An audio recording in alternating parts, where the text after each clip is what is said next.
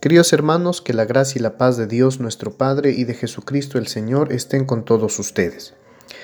El ser humano, cuando está enamorado, es capaz de hacer muchas cosas bonitas por el ser amado. Pensemos, por ejemplo, en obras arquitectónicas como el Taj Mahal en la India, el Castillo de Coral en Estados Unidos, el Petit Trianon en Francia o el Kodaiji de Japón, etc. Hay muchas otras más. Todas ellas obras de gran belleza hechas en nombre del amor. Eh, el ser humano también es capaz de muchas tonterías como declarar la guerra, abdicar del trono o profanar una tumba, o de gestos y actos tan nobles como escribir cartas todos los días por un espacio de dos años, o aprender a tocar un instrumento por la persona amada, o cambiarse el nombre y hasta ser fiel por amor de esa persona. Pensemos en las cosas que hemos hecho tú y yo por las personas que amamos, que queremos, en lo que hemos hecho por su felicidad, por su bienestar. Ahora bien, pensemos en que si así de imperfectos y pequeños somos capaces de tan grandes actos, ¿qué seríamos capaces de hacer si fuéramos como Dios? La respuesta nos la da Él mismo en el capítulo 3 del Evangelio de Juan, el versículo 16. Tanto amó Dios al mundo que le dio a su Hijo único para que todo el que crea en Él no perezca, sino que tenga la vida eterna. Fijémonos bien en esto. Dios no se ha conformado con crear el universo para el hombre y de acompañarle en su historia y en su aprendizaje, orientando el desarrollo de un pueblo, sino que además asumió nuestra frágil condición humana para enseñarnos a amar, a vivir y a disfrutar de todo lo que Él había creado para nosotros. Ahora bien, tampoco se ha conformado con asumir nuestra pobre condición humana, sino que además entregó su vida y nos dejó la lección de amor más grande, que es el dar la vida por nosotros a quienes llama sus amigos.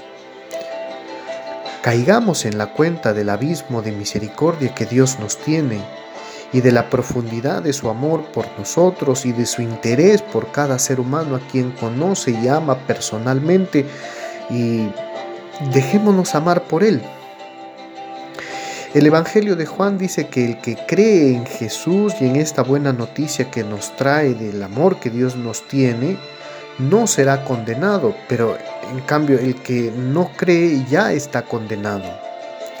Aquí podríamos preguntarnos eh, de dónde procede esta condena.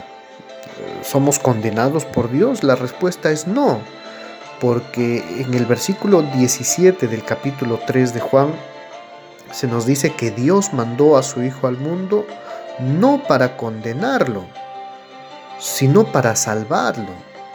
Sin embargo, la condenación de la que se nos habla en el versículo 18 procede de nuestra propia incredulidad en el amor manifestado por Dios. La lógica es sencilla, pues al no creer en el amor manifestado por alguien, no vamos a aceptar los regalos que en nombre de ese amor se nos hagan y luego no vamos a poder disfrutarlos. Un hijo, por ejemplo, que no cree en el amor de sus padres, no aprovechará los esfuerzos que estos hacen para que él crezca y sea una persona exitosa y profesional dedicándose por el contrario a llevar una vida libertina y alejada del plan de amor trazado por sus padres. Se ha condenado él mismo a sufrir y a no al no aprovechar el, el regalo de amor de sus padres y quizá cuando quiera hacerlo ya la vida haya pasado la página. Tú y yo nos condenamos a la infelicidad cuando cerramos nuestros ojos a la contemplación del amor de Dios y nos dejamos gobernar por el desaliento, el miedo, la desconfianza o el egoísmo. Como hemos visto al principio de esta reflexión, el ser humano es capaz de grandes cosas cuando ama, pero también es capaz de grandes cosas cuando se sabe amado por alguien. Si no, pensemos en los adolescentes que incluso llegan a bañarse diariamente cuando están enamorados. Estamos condenados cuando perdemos la conciencia de la, de la, libertad que Dios nos ha dado y nos esclavizamos de nuestro pecado y de nuestras pasiones pensando que a ello se reduce nuestra existencia.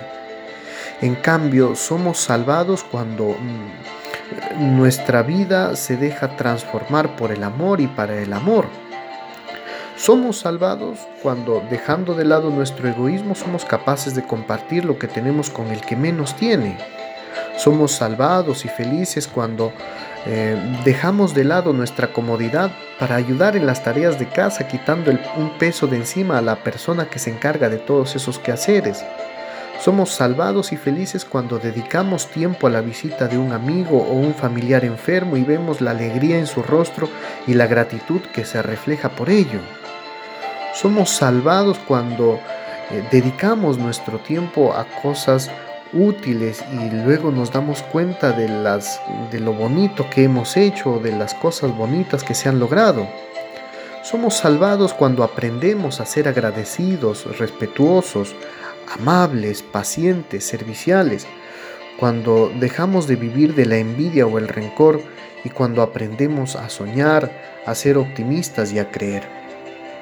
Porque Dios no nos envió, porque Dios nos envió, perdón, a su hijo para hacer luz en nuestras vidas y para que nuestros actos se conduzcan por esa claridad del amor.